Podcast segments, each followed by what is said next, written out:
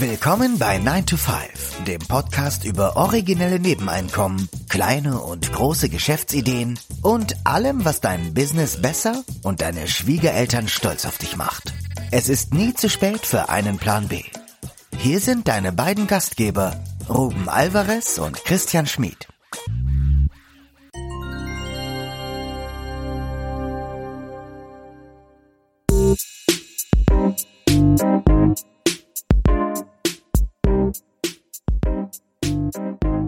Der Titel der heutigen Episode lautet Versicherungen mit Kopf. Bastian Kunkel im Interview. Der Münchner Versicherungsmakler Bastian Kunkel ist ein Phänomen. Er schafft es via TikTok, Instagram, YouTube und Co., die Menschen für das unangenehme Thema Versicherung zu begeistern. Er ist Deutschlands erfolgreichster Versicherungsinfluencer. Sein Buch Total verunsichert, was du mit 18 über Versicherung wissen solltest, aber mit 30 immer noch nicht weißt, ist im März erschienen. Wir sprechen in dieser Episode mit ihm über Sinn und Unsinn von Versicherungen und auch seine persönliche Erfolgsstory als Influencer bzw. Medienunternehmer.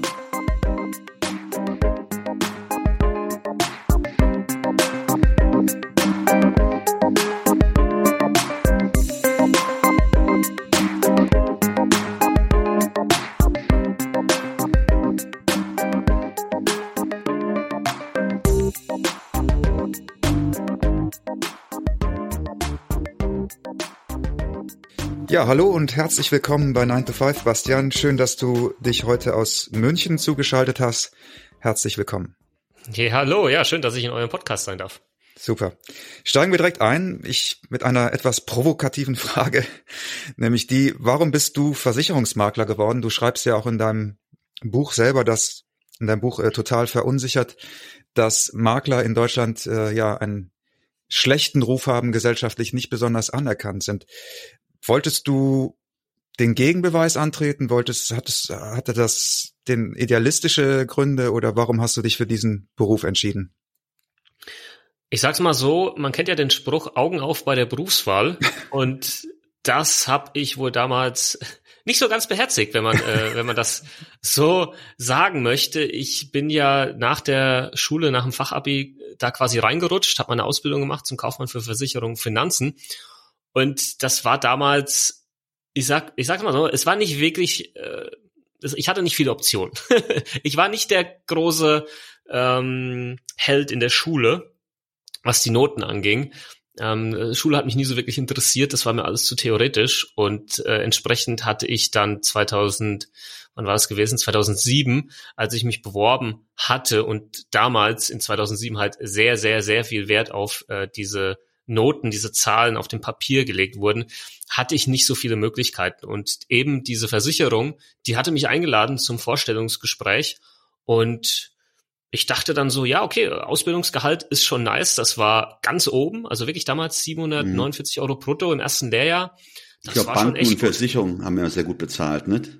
Banken genau. und Versicherungen, ja. Richtig. Und ich dachte so, hey, endlich mal Kohle verdienen, nicht mehr nur Theorie und naja, Versicherung, das sind schon irgendwie wichtig, ja. Klar, hab schon auch viel gehört, ja, ist irgendwie nicht so, nicht so der geilste Job vielleicht, Klinkenputzer und so weiter und so fort. Aber hey, ist ja jetzt erstmal nur eine Ausbildung und äh, nochmal, ich hatte jetzt nicht die große Auswahl.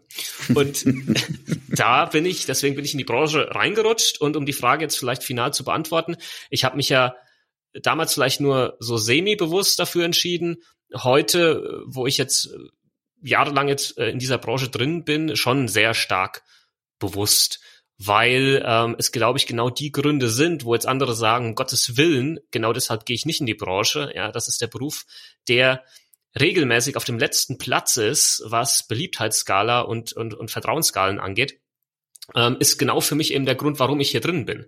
Weil die Luft nach oben die, das ist unendlich. Du kannst hier noch so viel besser machen. Du kannst hier noch so weit nach oben wachsen. Und ich glaube, mit dem, was ich tue, beweise ich auch so ein bisschen, dass es halt auch anders geht.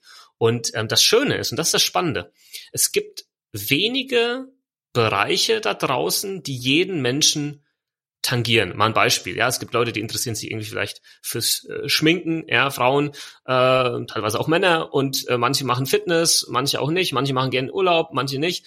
Ja, also das ist alles irgendwie unterschiedlich, aber ich kann euch sagen, egal wen ihr mir jetzt nennen würdet, weiß ich, dass diese Person Versicherung hat.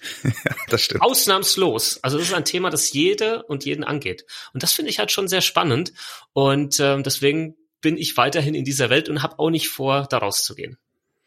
Wir kommen nachher nochmal darauf, du hast ja auch bewiesen, dass es anders, anders geht und du hast ja wahrscheinlich, wie gesagt, da kommen wir nachher auch drauf zu sprechen, es einigen Kollegen ja gezeigt, wie es anders gehen kann. Aber bevor wir jetzt in diesen Teil der, des Medienunternehmens sozusagen einsteigen, wollen wir erstmal den ersten Teil des Interviews uns um die Versicherungsthemen kümmern und vielleicht Fragen, die unsere Zuhörer haben, zu diesem Thema auch beantworten. Die, die nächste Frage wäre jetzt mal auf einer philosophischen Ebene. Brauchen wir überhaupt Versicherung? Warum gibt es überhaupt Versicherungen? Oder wäre eine, wäre eine Welt ohne Versicherung denkbar? Ich glaube, dass das Konzept, das hinter einer Versicherung steht, fast in uns Menschen einfach schon immer drin war. Also man hat das wahrscheinlich hat früher nicht Versicherung genannt, aber es ist einfach dieses Gemeinschaftsgefühl oder auch dieses gemeinschaftliche Denken, dass ähm, eine Gruppe von Menschen, ein Kollektiv, eine Familie für den Einzelnen da ist, wenn der Einzelne plötzlich von irgendeinem Schicksalsschlag betroffen ist. Krankheit oder irgendwie ein Unfall oder wie auch immer, die Person kann irgendwie vielleicht auch nicht mehr die Familie versorgen. Und wenn man da mal ganz, ganz weit zurückgeht, dann, dann sind quasi Versicherungen, so wie wir sie heute kennen, äh, schon entstanden äh, durch unbewusstes Handeln, nennen, nennen wir es ja so. Also ein Beispiel, wo ich auch ein paar in meinem Buch nenne, so eine Karawane, die durch die Wüste zieht. Und da, da weiß man halt, okay, wenn man da eine Zeit lang durch die Wüste zieht, da, das wird nicht jeder überleben, ja. Und dann sind da viele Familien mit dabei. Und dann ist vorher schon klar, wenn jetzt vielleicht irgendwie der Ernährer der einen Familie sterben sollte während dieser Reise, dann werden die anderen, die Hinterbliebenen, weiter versorgen. Und das ist nichts anderes als unser auch weiterhin heutiges Konzept einer Versicherung. Und ähm, deswegen bin ich der Meinung, dass unsere Welt, wie wir sie heute kennen, weder ohne, ohne Versicherung so weiterlaufen könnte. Also das, das brauchen wir auch nicht debattieren, das ist schlichtweg nicht möglich. Und sie hätte sich auch gar nicht so schnell dahin entwickeln können, wo sie heute ist, weil Unternehmen vor allem würden ja niemals diverse Risiken eingehen, wenn sie nicht wüssten, dass, wenn das irgendwo schief geht, hier irgendwo der Versicherer steht und, und diesen finanziellen Schaden kompensieren würde. Und deswegen sind Versicherungen, äh, trotz des schlechten Rufes, da werden wir vielleicht auch noch drauf zu sprechen kommen, nicht mehr wegdenkbar. Sie sind essentiell für unsere Gesellschaft und für unser Wirtschaftssystem, so wie das heute ist. Die waren auch ursächlich für, ja, für den Fortschritt, wenn man bedenkt, äh, die äh, Überseereisen 500, 600 Jahre zurückliegend, ähm, wären wahrscheinlich ohne diese, ich nenne sie mal Interessengruppierung gar nicht möglich gewesen. We'll be right back.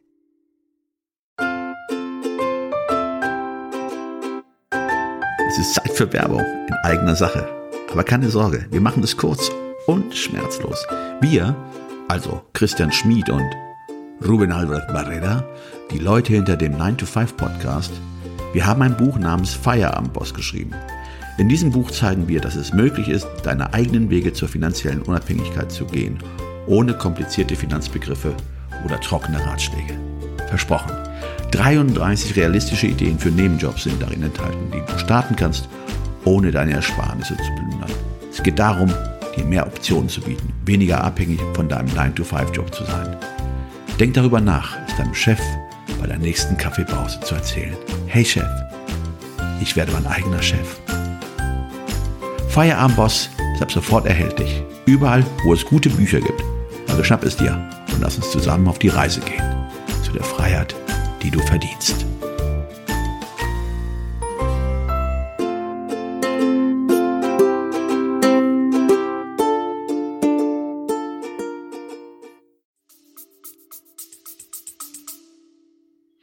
Richtig, genau dieses ähm, Thema mit den Seereisen, ja, und Seeversicherung ist ja so das erste, was so aufgeploppt ist, wenn man zurückgeht historisch, was so wirklich eine, eine Versicherung war, wo man das Gut, was auf diesem Schiff war, zum Beispiel Gewürze, ähm, versichert hat gegen Prämie X, falls das Schiff vielleicht untergeht. Ja, dass man da nicht so ganz ohne dasteht, wenn man für diese Gewürze bezahlt hat.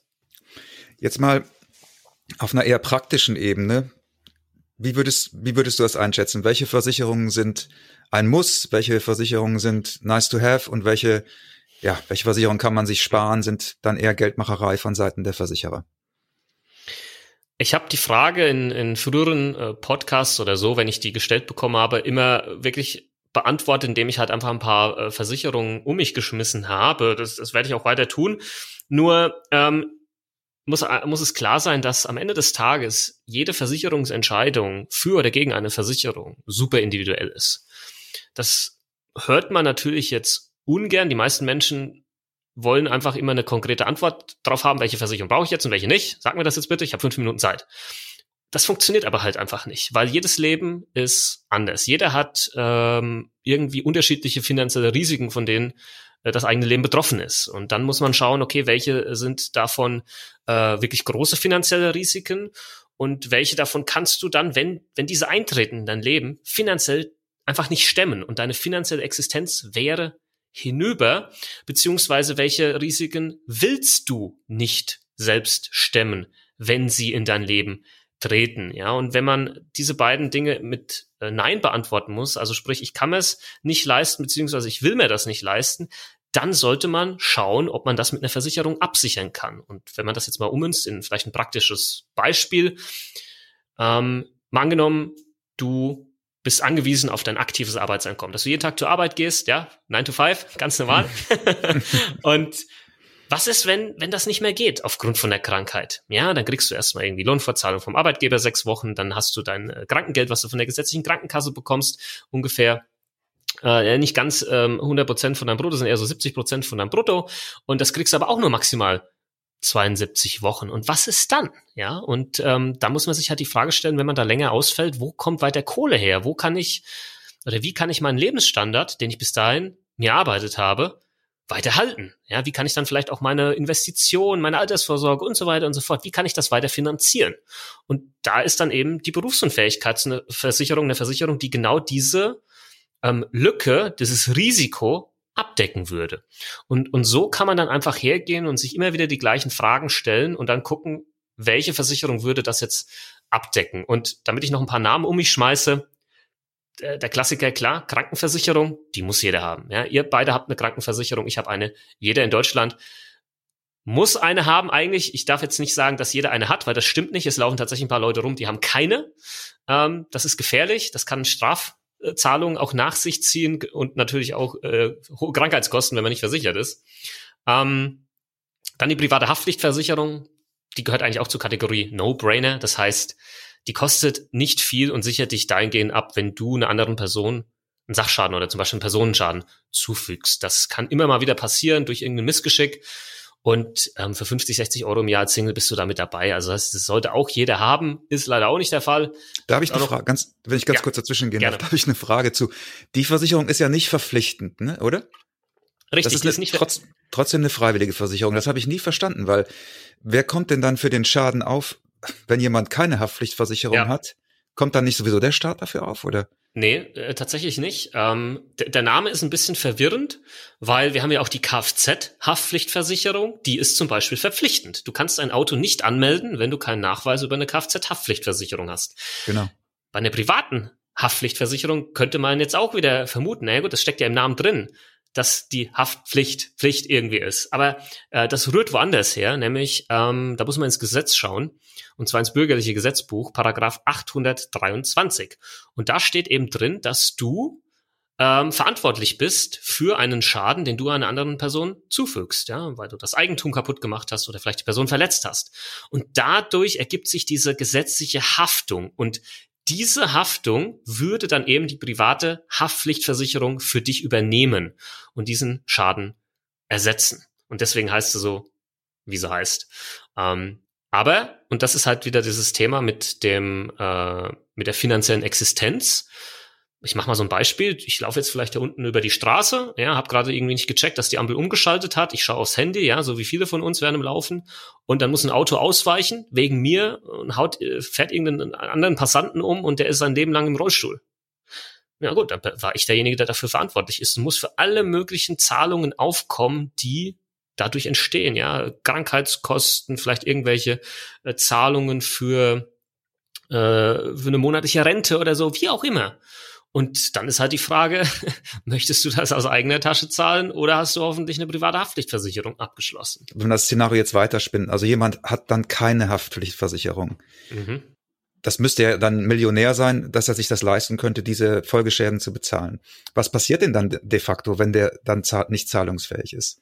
Also ich kann dir jetzt nicht im Detail erklären, wie dann dieser rechtliche Ablauf wäre. Es wird natürlich erstmal geschaut, was ist irgendwie an, an Geld da und ähm, es kann durchaus sein, dass du den Rest deines Lebens dann dafür arbeitest, diesen Schaden abzubezahlen.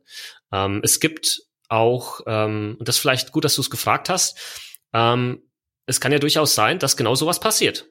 Dass eben dir eine Person Schaden zufügt und diese Person hat keine Privathaftpflichtversicherung und kann diesen Schaden einfach auch nicht aus eigener Tasche bezahlen. Und in so einem Fall hast du hoffentlich den Baustein Forderungsausfalldeckung in deiner privaten Haftpflichtversicherung mit dabei gehabt. Dieser besagt nämlich, dass wenn genau so ein Fall eintritt, deine eigene private Haftpflichtversicherung diesen Schaden übernimmt und du auf alle Fälle erstmal das Geld bekommst, hintenrum sie aber hergeht und natürlich den Schädiger in Regress nimmt. Aber damit hast du nichts mehr zu tun und bist äh, in Anführungsstrichen fein raus, ja, ähm, weil du einfach dein Geld bekommen hast. Und darum, darum geht's ja. Ja, da muss man auch immer schauen, bis zu welchen Grenzen geht das in dieser Forderungsausfalldeckung. Aber das ist schon ein sehr, sehr wichtiger Baustein. Jetzt hast du ja in deinem Buch nicht nur Kniffe und Hacks aufgeführt. In deinem Buch, ich mache mal einen Shoutout, äh, total unversichert. Total lesenswert. Also für die, die dem Thema Versicherung auseinandersetzen wollen, sicherlich ein gutes Einstiegswerk. In deinem Buch sprichst du auch nicht über Hacks, sondern auch über Glaubenssätze, also Halbwissen und Meinungen anderer, die sich irgendwie dann ja in deinem Unterbewusstsein festsetzen und dann dazu führen, dass vielleicht diese Glaubenssätze Menschen dazu bringen, unterversichert zu sein oder gar auch überversichert. Welche sind diese typischen Glaubenssätze, die zu dieser Situation führen? Glaubensätze, das, das ist, glaube ich, mittlerweile so ein Thema, ähm, das ist fast schon so ausgelutscht, dieses Wort, genauso wie so Digitalisierung, ja. Mhm. jeder benutzt es irgendwie, jeder meint was anderes. Und ähm, ich finde Glaubenssätze, auch wenn jeder sagt, äh, du hast irgendwie ein Problem und dann ist immer die Antwort, ja, du hast halt einen falschen Glaubenssatz bei dem Thema. Ja, äh, mach hier mal Mindset wieder, ne? Ist es, ist es schon so, ähm, wie du das gerade beschrieben hast. Und beim Thema Versicherung gibt's starke Glaubenssätze, die in vielen Fällen einfach übernommen wurden, oder ich beschreibe es so, sie wurden vererbt. Es sind vererbte Glaubenssätze, sprich, deine Eltern, deine Großeltern haben dir irgendwann mal irgendwas auf deinen Lebensweg mitgegeben, vielleicht als du, weiß ich nicht, 14 Jahre alt warst, 15 Jahre alt warst und dann kam halt der Versicherungsvertreter vorbei und hat da irgendwas ähm, erzählt und dann hat danach dein Vater gesagt, hey Sohnemann, wenn du mal alt genug bist, lass dich von denen nicht über den Tisch ziehen, ja, das sind alles Halsabschneider und Gauner und Verbrecher und ähm, ja, pass da bloß auf, ja, und dann hast du diesen Glaubenssatz in deinem Kopf drin. Und ähm, dann handeln natürlich auch viele Menschen danach und gefährlich wird's jetzt halt, wenn Folgendes passiert. Angenommen, du hast diesen Glaubenssatz, ja, alle Versicherungsvermittler sind Gauner, die wollen nicht nur den Tisch ziehen, verkaufen dir nur die Produkte, wo sie die meiste Kohle bekommen. Ähm, und dann sagst du, so, ich mache das jetzt cleverer und ich mache das jetzt alles selbst. Ja, ich gehe irgendwie selbst ins Internet und und mache mich da irgendwie schlau und schließe dann so auf eigene Faust irgendwie vielleicht so eine Berufsunfähigkeitsversicherung oder so ab. Und äh, dann dann sind die Leute da teilweise äh, so richtig stolz auf sich und sagen so, hey, ich habe dem Ganzen ein Schnäppchen geschlagen und vergessen aber dabei, dass sie wenn sie sowas selbst machen, eigentlich überhaupt gar nicht in der Lage sind zu beurteilen, ob die das gerade jetzt richtig gemacht haben oder nicht. Das ist so dieser Satz, du weißt nicht, was du nicht weißt. Du kannst einfach nicht beurteilen, ob du jetzt gerade an alles gedacht hast oder nicht. Und da, das ist ein so ein mächtiger Satz, den ich mir auch immer wieder selbst vorsage in den Bereichen, wo ich eben keine Ahnung habe und hole mir den Profi mit dazu. Und das ist halt dann gefährlich, weil du dich von diesem falschen Glaubenssatz hast leiten lassen, äh, anstatt dass du mal hergehst und sagst, ja, Moment mal. ist es vielleicht möglich, dass es da draußen auch ein paar gibt, die einen richtig guten Job machen, die sich richtig gut auskennen und die mich und meine Bedürfnisse in den Fokus stellen. Und sollte ich mal schauen, dass ich vielleicht so jemanden finde.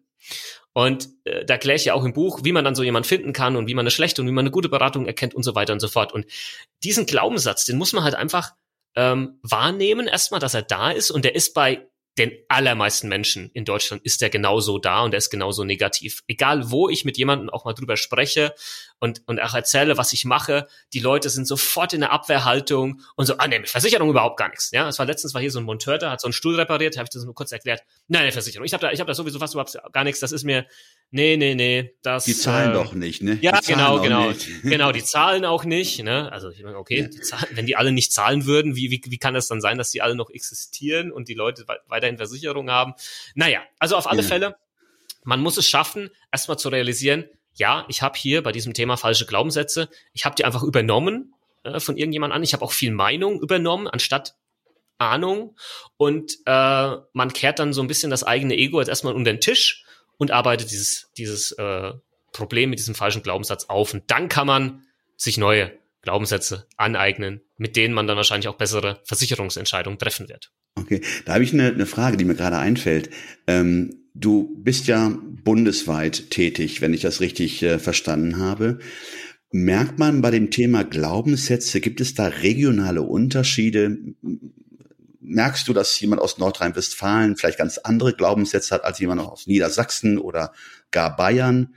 Oder vielleicht, also die Frage kam da deswegen auf, weil ich glaube, im Ausland ähm, ist das Thema Versicherung ganz anders aufgehängt als hier in Deutschland. Also wir sind, was Versicherung angeht, ja in Deutschland, glaube ich, auch Vorreiter, oder? Also um erstmal die Frage hier im Vergleich mit Frankreich zu beantworten, ja, das ist richtig. Wir sind in Deutschland schon eine Nation, die ähm, im, im Schnitt mehr Versicherung pro Kopf hat als vielleicht andere Länder. Das liegt irgendwo, glaube ich, an unserer Kultur. Wir Deutschen lieben Sicherheit, wir lieben Garantien.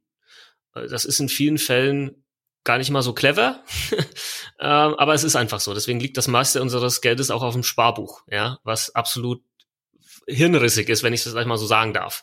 Ähm, weil dann das Geld wird einfach jeden Tag weniger. Da kannst du auch immer einen Teil davon verbrennen. Das ist überhaupt kein Problem, ja. Oder legst wenigstens so das Kopfkissen. Das ist aktuell wahrscheinlich noch cleverer, äh, anstatt dass du irgendwie Negativzinsen bei der Bank zahlst. Aber jetzt innerhalb von Deutschland, ich kann keinen keinen geografischen Unterschied, ähm, was die Glaubenssätze angeht, jetzt hier irgendwie hm, erkennen. Da, da haben wir ehrlicherweise auch noch nie ein Augenmerk drauf äh, gelegt. Ich kann mal meine Berater fragen, äh, ob, ob, äh, ob die ja irgendwie äh, ihnen was auffällt und die sagen, ja, jedes Mal, wenn ich einen aus Hamburg dra dran habe, ganz schlimm, ja. Aber habe ich bis heute noch nicht gehört. Aber äh, was man schon sagen kann, äh, man hat ein bisschen, man merkt einen Unterschied, was äh, so das ähm, Demografische angeht. Also das, du hast so eine ähm, gewisse Altersgruppe, die, die das sehr ähm, negativ, sage ich jetzt mal, dem Thema gegenüber eingestellt ist. Das sind so die Leute, wo ich so sage, so auch so 50 plus so ein bisschen, die, die sind da irgendwie noch ähm, sehr negativ drauf bei dem Thema. Die haben auch vielleicht ein paar negative Geschichten dann am, am eigenen Leibe auch miterfahren. Ähm, auch wenn man das Thema jetzt mal so Altersvorsorge, Rentenversicherung oder so ein bisschen Aktien spielt ja alles auch mit rein. Die haben alle so diesen, äh, diesen Crash der Telekom-Aktie miterlebt. Das hat sich eingebrannt. Das ist Wahnsinn. Ein das Trauma. Ist unglaublich. Ein absolutes Trauma. Ähm, und äh, noch was anderes, und ich, ich hoffe, ich darf das so sagen, aber man merkt natürlich, dass ähm, die Glaubenssätze umso falscher und schlechter sind, je niedriger das Bildungsniveau ist. Das muss man schon mit dazu sagen, weil ähm, das ist dann halt, das sind sehr einfach gestrickte Antworten, die man dann halt immer bekommt. Und diese Menschen haben sich dann halt sehr selten schon sehr ausführlich mit diesem Thema beschäftigt. Ähm, und jemand, der vielleicht jetzt ein bisschen gebildeter ist, einen akademischen Hintergrund hat, der geht dieses Thema halt auch schon ganz anders an und ähm, stellt da auch erstmal Fragen und versucht dieses Thema für sich erstmal zu verstehen, ohne dass das einfach pauschal abgeblockt wird. Ja, das ist schon was, was, was man ähm, feststellen kann. Also ich, ich glaube, dass, also mein Vater war auch in der Versicherungsbranche und was, was der berichtet hat, oft bei Lebensversicherungen zum Beispiel, hat er so einen gewissen Überoptimismus festgestellt. Ist interessant, weil das ja zum Beispiel am Aktienmarkt bei den Deutschen gar nicht da ist. Ne? Da ist ja so ein Überpessimismus ähm, aber also seine Feststellung war, dass die meisten irgendwie gedacht haben, ihnen wird schon nichts passieren. Also so eine, ja, so ein Überoptimismus äh, im Gegensatz zu einem Realismus, wo man vielleicht auch Statistiken sich anguckt und sich überlegt, wie wahrscheinlich ist denn sowas? Das, ja, da kann ich, äh, würde ich deinem Vater äh, beipflichten. Das hat ein bisschen was, das ist so ein bisschen Pippi Langstrumpf-Syndrom. Ja, ich mal mir die Welt so, wie mir sie gefällt. Und äh, blende eben diverse Risiken einfach aus, weil ich sie ausblenden möchte. Und das können wir, glaube ich, auch als Deutschen sehr, sehr gut. Und äh, das Spannende ist, wenn man jetzt hergeht und gehen wir mal das Thema Lebensversicherung beziehungsweise ähm, Berufsunfähigkeitsversicherung hier mal an, wo Leute sagen, ja, was soll mir denn schon passieren? Ja, äh, ich habe irgendwie einen ungefährlichen Job und und so weiter und so fort. Also die diese ganzen Vorwände, äh, die da die da kommen und dann gibt's aber doch Statistiken, dass irgendwie jeder vierte berufsunfähig wird, ja, für einen gewissen Zeitraum. Okay, hm, es ist doch schon irgendwas, wo man vielleicht mal drüber nachdenken sollte. Ähm, und die eigene Arbeitskraft, wenn man das mal hochrechnet über ein Leben, das ist ja über eine Million Euro, was was den Wert angeht. Das ist das Spannende, wenn man das jetzt mal vergleicht mit einer Kfz-Versicherung einer Kfz-Vollkaskoversicherung. Ja, jeder behauptet oder sehr viele behaupten ja von sich selbst, dass sie die besten Autofahrer sind. Ja, wir sind alle die besten, vor allem wir Männer. Ja, Autofahren, wir können vorwärts einparken, rückwärts einparken, seitwärts einparken, blind, äh, wir können alles. Ja, und dabei noch WhatsApp schreiben. Und das Spannende ist, dass dann trotzdem die meisten dann zur normalen Kfz-Haftpflichtversicherung, wenn das Auto natürlich auch einen gewissen Wert hat, so mal 30, 40.000 Euro, immer eine Vollkaskoversicherung mit abschließen. Wo ich mich dann frage, ist das nicht irgendwie dann paradox? Wenn man doch so gut ist und davon überzeugt ist, man wird keinen Unfall bauen, wird die Vollkaskoversicherung trotzdem mit abgeschlossen. Das heißt, die Leute haben trotz dessen, dass sie dieses Mindset haben, dass sie so gut Auto fahren können, halten sie es trotzdem für wahrscheinlich, dass halt was passieren kann und das schöne Auto irgendwie ähm, kaputt geht und man hier für die Reparatur bezahlen muss. Und wenn, wenn man das jetzt hernimmt, dann ist es doch sehr paradox, dass halt genau diese gleiche Denke nicht hergenommen wird, was das Thema Berufsunfähigkeit angeht, weil man wahrscheinlich eben auch nicht gerne dran denken möchte, dass man berufsunfähig werden könnte. Deswegen wird das ausgeblendet, genauso, und das ist nochmal ein Thema für sich. Das Gleiche, vielleicht sogar noch schlimmer, gilt zum Beispiel auch für eine private Pflegeversicherung.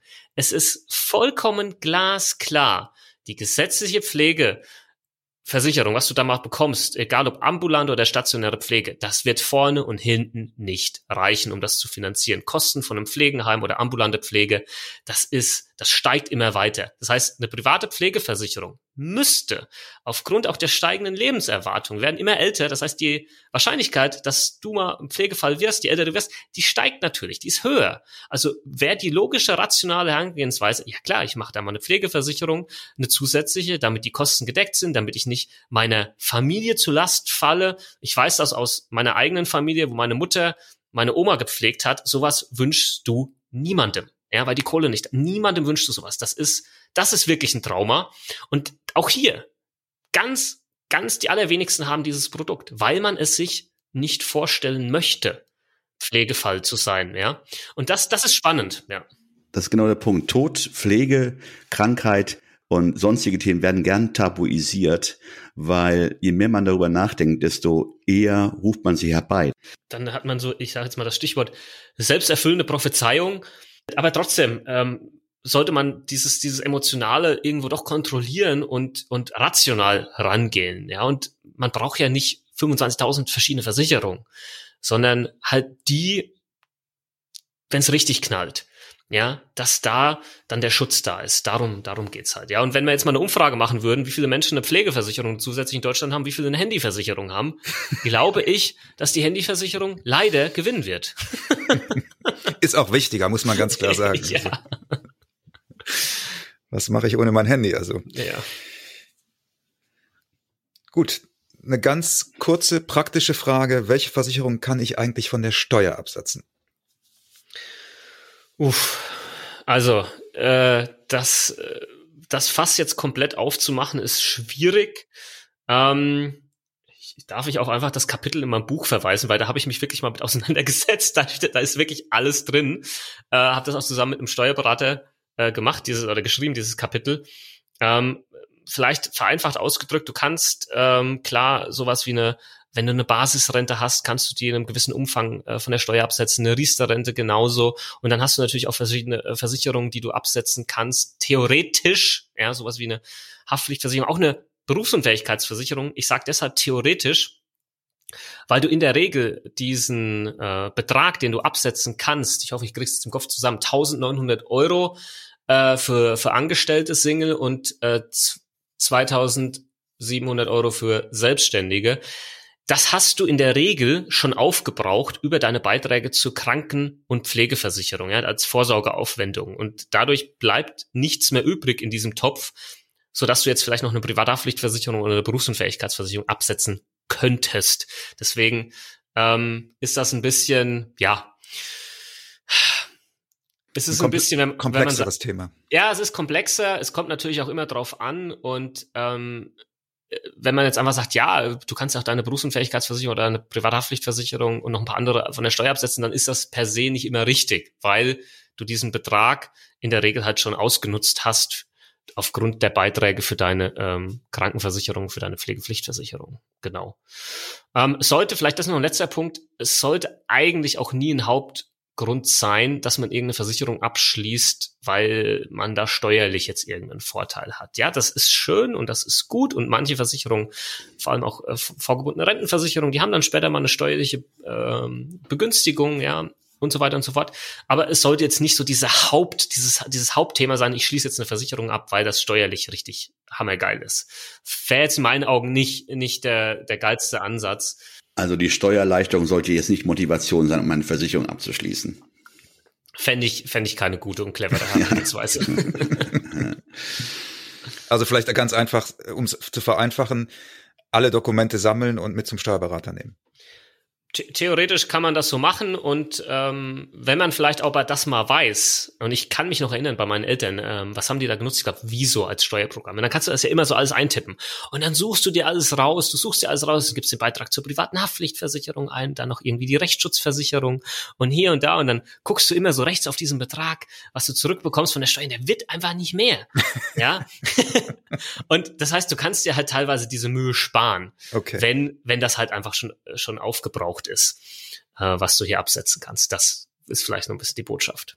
Ja, also 9 to 5, wir beschäftigen uns ja in unserem Podcast in der Hauptsache mit Side Hustles und deswegen mm, würden wir jetzt ganz gerne mal an zwei Side Hustles szenisch durchspielen sozusagen oder Case Study mäßig durchspielen, ja, wie das versicherungstechnisch zu bewerten wäre. Also der Fall ist jetzt, äh, jemand hat einen 9 to 5 Job und möchte nebenher als Dogwalker arbeiten. Das wäre jetzt der erste, die erste Fallstudie.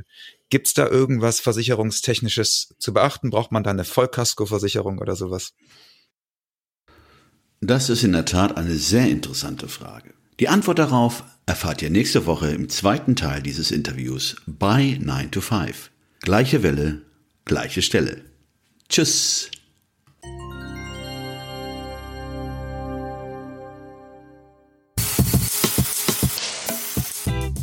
Das war 9 to 5, der Podcast von Christian und Ruben.